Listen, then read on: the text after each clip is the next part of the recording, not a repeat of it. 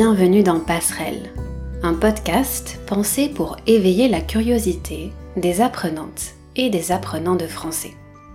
Je m'appelle Émilie et cette semaine, comme d'habitude, je vous invite à prendre quelques minutes pour qu'on réfléchisse ensemble à une question. Dans chaque épisode, j'essaye de vous proposer des sujets différents à explorer. Mon but, c'est juste de partager avec vous quelques pistes de réflexion et de vous encourager à vous poser des questions en français. Aujourd'hui, on se retrouve avec une nouvelle conversation. Vous allez entendre la voix de Michelle. Michelle est taïwanaise. Elle enseigne le mandarin et, depuis plusieurs années, elle vit en France.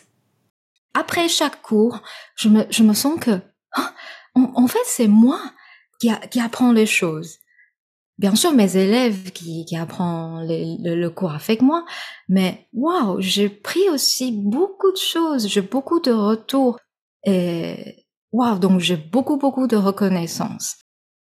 Comme pas mal de personnes, j'imagine, je suis tombée sur le travail de Michel en allant sur YouTube, puisque, entre autres choses, elle publie des vidéos sur cette plateforme.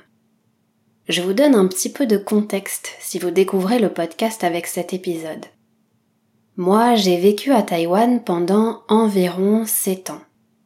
J'ai appris et je continue d'apprendre le mandarin. Et les vidéos de Michel m'ont énormément aidé dans mon long parcours avec cette langue. Je pense à une vidéo en particulier, où elle parle de la langue comme une mélodie elle invite les personnes qui ont des difficultés à parler, et ça, je dois dire que c'est mon cas. Encore aujourd'hui, j'ai beaucoup de mal à parler mandarin avec aisance. Elle nous invite à faire confiance à nos oreilles et à copier ce qu'on entend.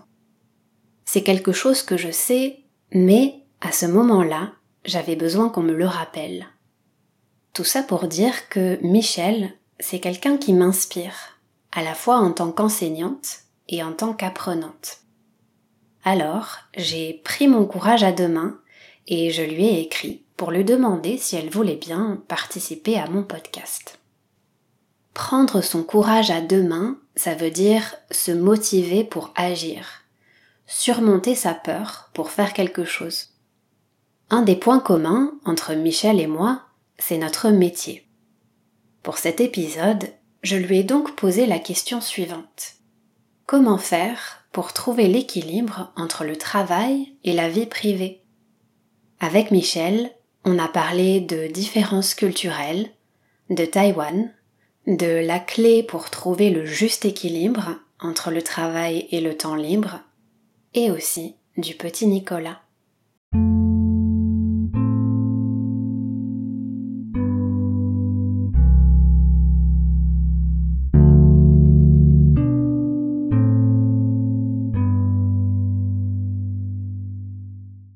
Avant de laisser la parole à Michel, déjà, je dois dire que je suis vraiment contente qu'elle ait accepté mon invitation.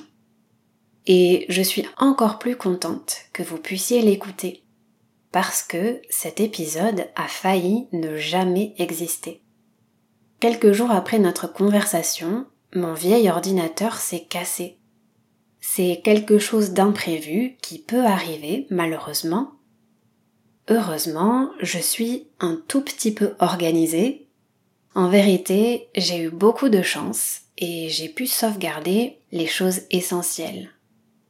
Alors, quand je dis que j'ai failli perdre l'enregistrement, failli, ça signifie presque.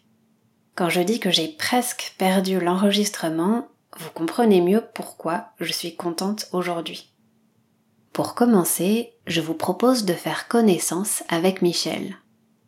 Je lui ai demandé de se présenter, mais avant ça, elle évoque ses impressions, l'état d'esprit dans lequel elle se trouve au début de notre échange. C'est la première fois qu'elle participe à un podcast en français. Bonjour, je suis très contente euh, de cette participation. Euh, par contre, je suis un peu euh, intimidée. C'est mon première fois euh, de participer à un podcast devant une enseignante française. oui. Et en fait, euh, comme je suis aussi une enseignante de langue, euh, j'ai interviewé aussi mes propres élèves, mais par contre aujourd'hui, je suis dans le rôle des élèves. Donc, soudain, j'ai compris, waouh, c'est vrai que c'est pas facile. Il y a un peu, j'ai un peu euh, excité et nerveuse en même temps, mais je suis très contente. Oui. Euh, donc, euh, je m'appelle Michelle. Euh, je suis enseignante de montarin. J'enseigne le montarin basé sur la culture et l'apprentissage de Taïwan. Euh, et mon but est de aider mes élèves à parler et comprendre le chinois authentique et en même temps découvrir la culture taïwanaise. Et vous pouvez me trouver sur YouTube, Instagram, podcast, euh, Spotify, avec le nom Mandarin with Miss Ling. À travers son travail, Michel nous fait découvrir la culture taïwanaise. C'est une approche qui me parle beaucoup en tant qu'apprenante. La culture, c'est une part intégrante de la vie sociale d'un pays. Dans l'apprentissage d'une langue, s'intéresser à la dimension culturelle, ça nous aide à créer des liens avec les gens autour des choses qui nous rassemblent et des choses qui nous différencient. Dans mon travail, très souvent, je mets en avant la curiosité parce que je crois que apprendre, c'est aussi avoir cette curiosité de se découvrir les uns les autres. Michel habite en Haute-Savoie, un département situé dans le sud-est de la France. Pour continuer avec la curiosité, j'étais justement un peu curieuse d'en savoir plus sur son parcours. Elle nous parle de la rencontre qui l'a amenée en France et de ce qu'elle apprécie à Annecy, la ville où elle vit aujourd'hui. Alors, ça commence par une histoire d'amour. Euh, donc, euh, quand j'avais 18 ans, euh, j'ai rencontré mon mari. Il est français, il est anécien. Et donc, à l'époque là, euh, il y a au moins 10 ans, euh, on s'est rencontrés sur Internet parce que à l'époque là, euh, je voulais euh, faire progresser mon anglais. Du coup, j'ai m'inscrire euh, dans un site web. Euh, je peux avoir les, échanges avec les étrangers. Et du coup, euh, on s'est parlé et pendant un an en fait. Et donc, il y a ben, un an après, il m'a dit que ah je finis mon bac. Oui, baccalauréat, il a fini euh, c'est son bac. Il a dit pourquoi pas, euh, je peux venir à Taïwan, on peut se voir. Et waouh, j'étais waouh vraiment comme ça. Euh, et du coup, on s'est vu euh, à l'aéroport et il a il a passé euh, un mois à Taïwan et donc on est on est de, on est devenu copains copines et puis ça commence début l'histoire oui après il y a waouh la longue distance la relax, la relation galère mais il y a le bonheur oui au début c'était plutôt lui qui a fait l'initiation de venir. Il est resté deux ans à Taïwan pour étudier le mandarin, euh, rencontrer ma famille, mes amis et tout ça. Et après, dès que, dès que j'ai fini hum, à l'université, je me suis dit, c'est le moment. Hum, du coup, je suis venue pour étudier mon master et, vraiment voir qu'est-ce que c'est son entourage, c'est quoi la culture française, sa famille, ses amis, ses proches. On m'a dit souvent que euh, la région Haute-Savoie, c'est une région particulière, comme Paris. Paris n'est pas la France. Et Annecy, c'est particulière, c'est une ville euh, charmant comme une carte postale. Euh, et donc, dans ce côté-là, j'apprécie beaucoup. Il y a le côté très calme. On a un lac euh, où on peut faire plein d'activités autour, pique-nique, euh, juste traîner sur lac avec le bateau, tout ça. C'est paisible. la vie à Annecy. Dans la vie à Annecy, il y a des côtés positifs. Il y a également des différences que Michel a remarquées entre Taïwan et la France, entre la culture taïwanaise et la culture française. Elle a réfléchi à ces différences en commençant par le côté pratique de la vie à Taïwan. Oui, j'ai beaucoup réfléchi. Euh, donc, premièrement, bien sûr, c'est la praticité de la vie est différente. Donc notamment à Taïwan, il y a beaucoup de 7-Eleven. On, pense, on pense, euh, la, première chose qu'on pense c'est la praticité, c'est important. Oui, donc euh, le magasin ouvre, euh, euh, il ferme tard. On a le, la marché nuit et tout. On est, on est très flexible aussi. Et en France, j'ai faim. En fait, pour moi, à Taïwan, je peux juste aller en bas chercher mon bouffe, mais pas ici. Puis, elle définit l'hédonisme, une philosophie de vie qu'elle a observée en France. Selon ma compréhension, compréhension de, de pouvoir euh, profiter de la vie. C'est une philosophie de euh, avoir le plaisir dans la vie. Et euh, donc, à, à, Taïwan, bien sûr, on aime bien profiter de la vie, mais en France, on parle vraiment, quand on parle profiter de la vie, c'est vacances. Vacances, vacances, vacances. Apéro, apéro, apéro. Par contre, à Taïwan, même si on profite de la vie, mais euh, parfois on voit pas le, le ligne. On mélange un petit peu notre travail et euh, notre temps libre. On n'a pas forcément les vacances comme ici. On n'a pas beaucoup de vacances euh, d'abord. Et du coup, euh, ça c'est ce que j'ai appris. En vivant en France, Michel a appris à apprécier les vacances. Ou plus précisément, à laisser de côté son travail pour apprécier les vacances. On reviendra sur cette question d'équilibre. Mais avant ça, une dernière observation. Les Françaises et les Français aiment râler. Et dernière chose que je marquais, la différence est se plaindre.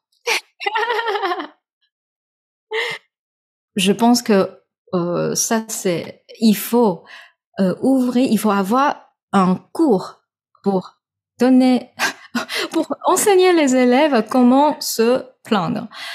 Avant, je je suis pas, en fait, je suis jamais être à l'aise quand beaucoup de Français, quand beaucoup de mes amis français qui qui se plaignent.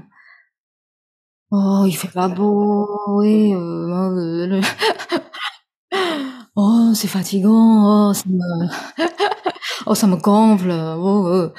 et du coup moi je j'ai écouté, j'ai écouté, et après je me sens pas bien en fait, c'est très négatif.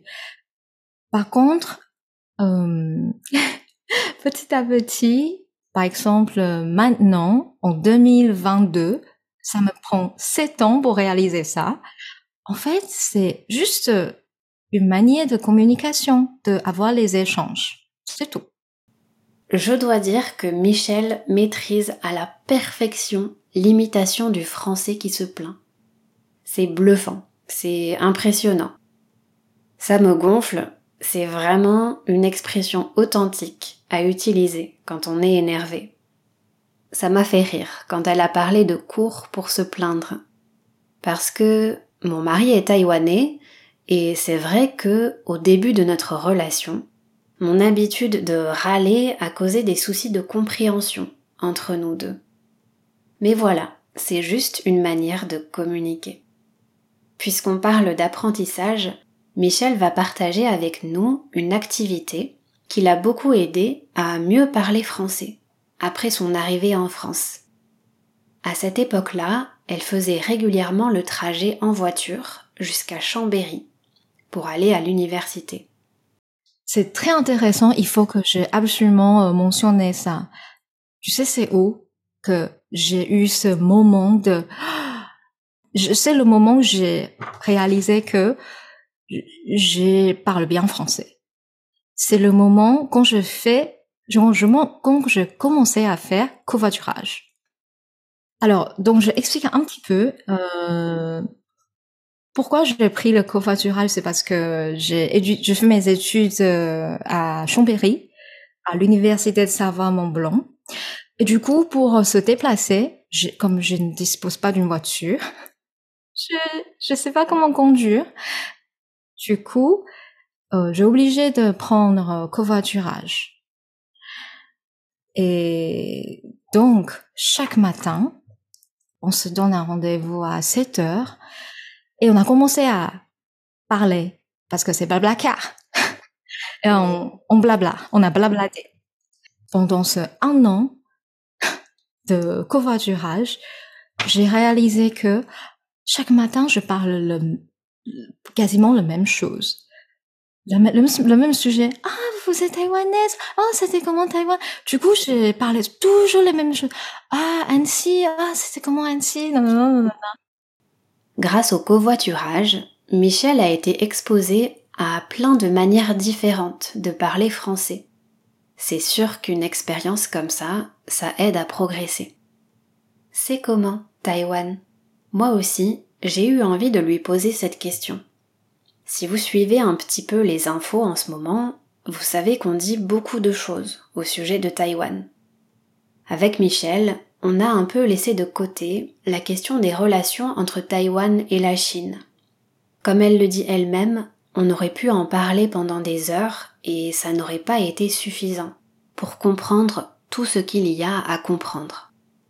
Avec ce podcast, j'avais juste envie de donner la parole à Michel. C'est ça, le plus important. Elle nous parle de ce qui lui manque et elle répond simplement à la question qu'est-ce que c'est Taïwan pour elle? Taïwan, c'est c'est un pays qui qui est c'est un île et du coup on peut voir la mer partout. Il y a les, la montagne, Maintenant, j'apprécie beaucoup. Je suis, euh, je suis, j'habite à Annecy. Du coup, on a la montagne, le côté de montagne. Mais ça me manque, la mer. Parce que je suis habituée à Taipei, on a, on a, on a, on a tout. Je prends le métro et voilà la montagne. Waouh! Oui.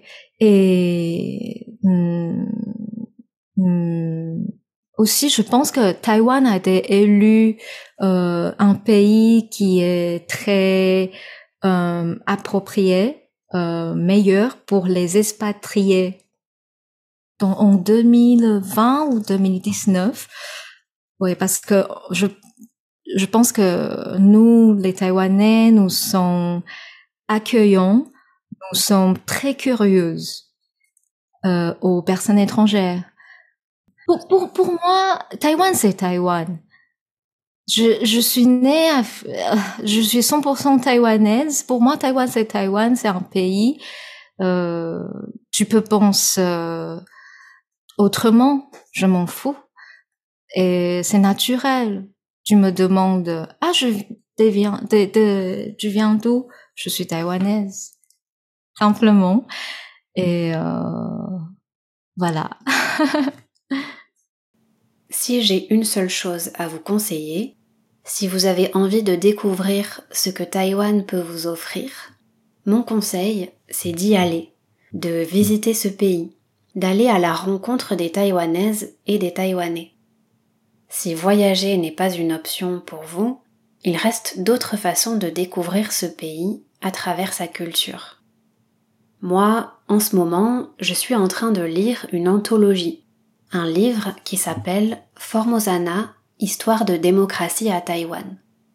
Il regroupe des textes qui abordent plein de facettes de l'histoire et de la société taïwanaise. Des textes d'auteurs différents et représentatifs de la scène littéraire taïwanaise actuelle. Avant de passer à la suite, je vais vous lire un petit texte qui résume très bien la démarche de la maison d'édition avec ce recueil. À l'heure où la voix singulière de Taïwan commence à se faire entendre, ce recueil de nouvelles permet aux lecteurs francophones de comprendre les trajectoires historiques et sociales de cette île, de voir ce que l'expérience taïwanaise a à offrir au monde. Quand la prise de parole est souvent réduite à son strict minimum, une phrase, un tweet, un post, la parole littéraire, en donnant à voir la complexité d'une société et du monde, est plus que jamais essentiel. On passe maintenant à la question centrale de cet épisode. Comment faire pour trouver l'équilibre entre le travail et la vie privée Un exercice pas facile, surtout quand on travaille à la maison. Je suis pas professionnelle euh, de, de, ça parce que je suis très, euh, je suis pas fort à ça. C'est-à-dire que j'ai, je peux pas vraiment, c'est dur pour moi de séparer mon travail et ma vie privée actuellement parce que euh, je suis passionnée de mon job, trop passionnée. Donc ça, c'est un contraint. Pour trouver un équilibre, j'ai, c'est mon objectif cette année. Comme tu peux voir, je travaille à la maison c'est dur à séparer euh, le, oui, la vie professionnelle, la vie privée, euh, surtout quand on est tellement, euh, on a tellement la, la, la, passion, on est passionné à ça. Et mais, mais il faut. Donc, euh, comme tu m'as dit, de euh, écrire un petit peu où je suis, euh, c'est ça, je suis en train de créer aussi mon espace professionnel. Et une fois que je finis, je, je débarrasse, je change. Donc il faut changer la tête. Et alors, oui, c'est mon objectif actuel. Et pour l'instant, je trouve que c'est vraiment le clé est vraiment de vivre au présent. Donc, j'ai euh, j'ai de la chance. Je commençais à apprendre euh, tennis avec euh, une de mes meilleures amies ici. Elle, elle est péruvienne. Du coup, euh, on a commencé à jouer tennis tous les deux. Et pour moi, waouh, c'est un temps sacré. Je, c'est le seul moment. Je pense pas à mon travail. La clé, c'est de vivre au présent. C'est d'avoir des passe-temps et de faire la distinction entre espace de travail et espace privé pour se changer les idées. En parlant d'amitié, la conversation continue avec Michel qui nous présente le petit Nicolas, un personnage tout droit sorti de l'imagination et des souvenirs de deux amis, René Goscinny et Jean-Jacques Sampé un personnage qui la fait retomber amoureuse de la langue française, comme au tout début. Si j'ai bien compris, Nicolas a été créé par deux amis. Euh, ils sont basés euh, à Paris et euh, ça commençait par une belle amitié. donc une personne qui pense à le scénario et l'autre ami qui dessine. Et c'est ça, ils ont créé cet personnage, petit Nicolas. Ils sont discutés, ils, ils, ils ont essayé de rajouter et aussi l'auteur, il a essayé, il a essayé de euh, rajouter son mémoire aussi en enfance dans euh, le petit Nicolas. C'est pourquoi quand on voit, euh, quand on lit euh, le petit Nicolas, c'est comme ah, notre histoire. Et il y a toujours ce côté très mignon. j'ai eu deux très bons professeurs. Euh, elles sont parlaient le petit Nicolas. Du coup, j'ai, du coup, acheté tous les livres. Même si j'ai pas compris du tout. J'étais, j'étais débutant à l'époque là. Mais je m'en fous. J'ai essayé, je, je cherchais euh, dans le dictionnaire tous les mots. Et après, quand j'ai finalement compris, waouh, j'ai éclaté. Et puis, il y avait le film. Ils ont commencé à sortir. Et du coup, c'est waouh, j'ai vu ce que j'ai appris euh, tout dans le livre. Ils sont maintenant dans le cinéma et euh, l'histoire dans le, les petits Nicolas ça, ça, ça touche mon cœur. Euh, quand ils parlent euh, et comment ils sont présentés son enfance. Ça, je, je, pleure toujours quand à la fin de film. ça me rappelle quand j'étais petite aussi. Waouh, on était si naïve, innocente, trop beau. Chaque fois quand je ça, ça allume le feu de mon amour pour, pour la culture française. Ça me rappelle mon première fois, la, la excitation et euh, la romance. Je peux dire ça? La, la romance de cette langue française. Oui. Comme je suis maintenant en France, j'ai bien sûr, c'est moins impressionnant, comme c'est ma vie maintenant la vie en France, c'est une partie de ma vie. Je suis habituée. Mais, waouh, le petit Nicolas, ça me rappelle ma passion de début, de tout début. Je suis aussi très sensible au dessin de Sampé, à son univers poétique et à la manière dont il représente l'enfance dans le petit Nicolas. Alors que notre échange se terminait, j'ai repensé à une expression idiomatique si je me trompe pas, ça veut dire quelque chose comme on progresse en apprenant les uns des autres. Je vous laisse écouter Michel qui nous explique plus en détail ce que cette expression signifie. Ah, c'est juste chaque fois quand je finis mon cours, Juste ce sentiment. Ouais. Sachant que Jiao Xue Xiang c'est pas, c'est pas, c'est, d'abord, c'est Chengyu, quatre mots, idiom. Donc, c'est-à-dire que on utilise, on n'utilise pas vraiment à l'oral. C'est plutôt une chose que, waouh, on a réalisé. Donc, c'est ça, je, je, je me sens, euh, quand j'enseigne. Dans ce parcours, dans ce, dans ce, dans ce voyage de, de enseignement. Oui. Après chaque cours, je me, je me sens que, hein, en, fait, c'est moi qui, a, qui, a, qui apprend les choses. Bien sûr, mes élèves qui, qui apprennent le, le, cours avec moi, mais waouh, j'ai pris aussi beaucoup de choses, j'ai beaucoup de retours ou les knowledge que je ne connaissais pas du tout. Donc, chaque fois, j'ai eu, waouh, beaucoup de choses euh, qui viennent vers moi. Et waouh, donc j'ai beaucoup, beaucoup de reconnaissance. Mm. Non, j'aime ce mot, c'est vrai, de reconnaissance, parce que c'est vrai qu'en tant que professeur, c'est très enrichissant. Enfin, on, on, fait un métier qui est très enrichissant de pouvoir rencontrer des personnes euh, dans ce contexte. Mais euh, mais voilà, je pense que c'était toutes mes, mes questions. C'était vraiment un plaisir de discuter avec toi euh, aujourd'hui, euh, Michel. Donc, je te remercie d'avoir accepté mon invitation. Non, non, c'est normal. C'est moi qui te remercie.